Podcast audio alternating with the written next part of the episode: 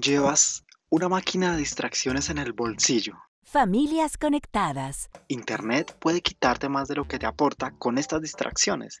Así como haces dieta, tomas vacaciones, intentas descansar mente y cuerpo, es necesario una desintoxicación digital para alejarte de Internet y bueno, de estas distracciones. En este episodio vamos a hablar de qué es una desintoxicación digital y cómo puedes lograrlo. Presenta Prodigy. ¿Es exagerado desintoxicarme digitalmente? Bueno, primero aclaremos qué es la desintoxicación digital y no es irte al extremo de desconectarte de Internet, tener una vida ermitaña en un bosque, no, no, no. Por el contrario, es conectarte con tu entorno, familia, amigos, pareja o incluso contigo, controlando el tiempo, el momento y el uso que le das a Internet y a tu dispositivo móvil. La adicción al celular es real, ¿Has sentido miedos de que se te descargue, que tienes una llamada importantísima, miedo a que te vas a perder una notificación o a no encontrar una dirección sin el apoyo digital? Bueno, todo esto es un reflejo de que esa adicción digital ya está en ti. Hay otras muchas señales, pero realmente si has sentido esto, necesitas una desintoxicación digital ya. Suena un poco exagerado, lo sé. Pensar que, uff, tenemos que desintoxicarnos. Esto es como si fuera, no sé, una pandemia que nos invade. Pero, ¿cuándo fue la última vez que llamaste a alguien a desearle feliz cumpleaños en vez de enviarle ese mensaje de texto aburrido, impersonal por Facebook o WhatsApp de feliz cumpleaños, te deseo lo mejor, un abrazo, emoji, emoji, ponquecito, ponquecito? Peor aún, o mejor aún, bueno, no sé, el caso. ¿Cuándo tomaste unas vacaciones en ese lugar anhelado que le estás dando me gusta por Instagram porque lo ves en algún influencer, en algún blogger, en vez de tú estar allá tomando y sintiendo playa, brisa y mar en tu cuerpo, es más exagerado este sentimiento de adicción que pensar en vivir tu vida y realmente desintoxicarte del mundo digital, al menos por un tiempo. ¿Cómo empiezo si yo realmente tengo estas ganas y esta necesidad, esta ansia de mirar el celular que no sé, puede ocurrir una invasión zombie y si yo no lo miro me lo voy a perder? Entonces, ¿qué hago? Si me sugieren que yo debo tener máximo de 3 a 5 días, perdón, mínimo de 3 a 5 días y veo el famoso reto de los 21 días, que después de 21 días vas a alcanzar un hábito que va a cambiar tu vida para siempre y serás una persona renacida, pero mm, realmente no es tan así. Nosotros vamos en contra de estas reglas y aquí te vamos a sugerir plantearte tiempos cortos, una mejor meta cumplible. Entonces, lo primero es que selecciones un premio por lograr esa desintoxicación. O sea, vas a tener doble recompensa. Primero te vas a desintoxicar y segundo te vas a autopremiar. Como cuando te regalas tú mismo algo de cumpleaños o de Navidad. Piensa en algo a lo que hace rato no le dedicas tiempo. Puede ser una afición, ese restaurante o esas fotos, ese menú que tú ves y se te hace agua a la boca y dices, uff, qué rico, quiero ir allá. Hazlo ese va a ser tu premio. O pintar ese cuadro que tienes pendiente desde hace unos años. O tomarte un curso para aprender una nueva habilidad. Ese va a ser tu premio. Ahora pensemos en qué meta vamos a tener medida en tiempo. Un día, dos días, tres horas, cinco horas.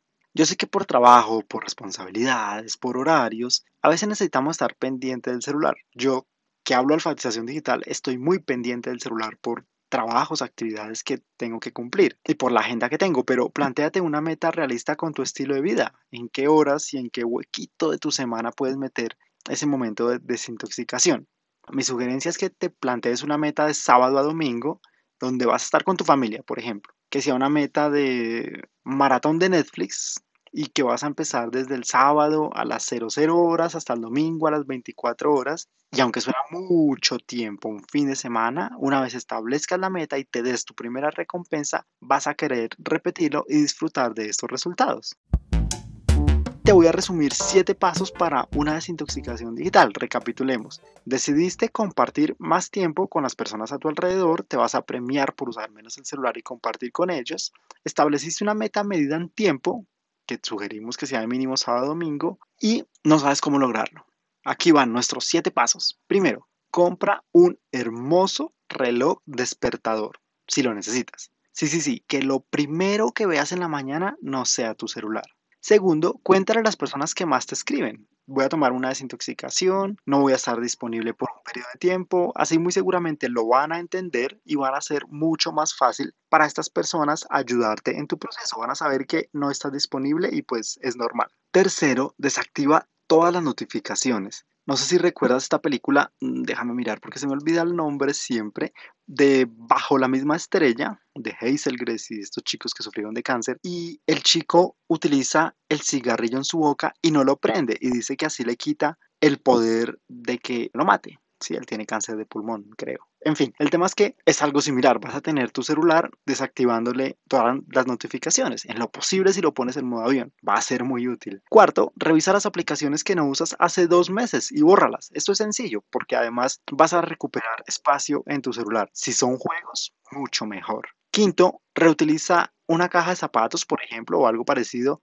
adórnala, ponle un moñito, hazla muy bonita y que sea la caja de guardar el celular ahí lo vas a dejar.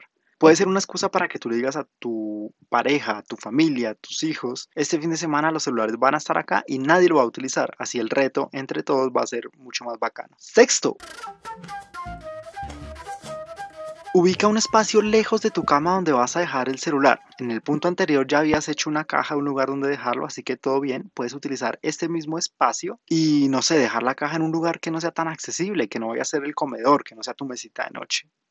Y séptimo, esto es muy importante. Si fallas antes de alcanzar la meta, vuelves a empezar y no tienes derecho a tu recompensa. No hay premio. Incluso si es el domingo a las 11 y 58 de la noche, no hay premio. Tienes que volver a empezar esperar al siguiente fin de semana para hacerlo y tener tu recompensa. Bueno, y al finalizar, ¿qué? Ya hice estos siete pasos, ya reclamé mi premio. Me ayudó el premio a que mi mente luchara pero el verdadero paso de seguir aquí es la desintoxicación entre semana y con una duración mayor.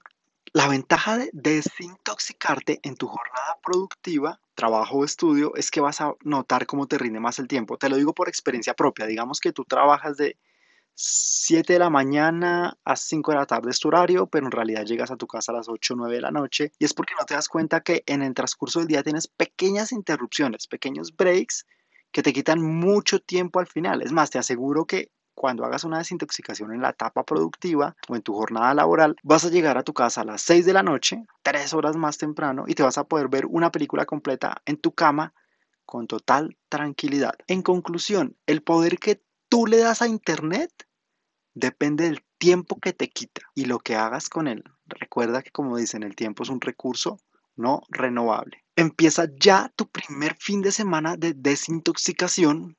Busca quién se puede unir a esto. Compártele este podcast. Recuerda que estamos en SoundCloud, en Spotify, en iTunes, en Google Podcast. Rueda el chisme que existimos. Es muy bacano que se sumen. Estamos creciendo exponencialmente. Hablando mal de Internet y utilizándolo como un medio para llegar a ustedes. Gracias por escucharnos, por dejarnos entrar a tu espacio digital. Nos estamos viendo.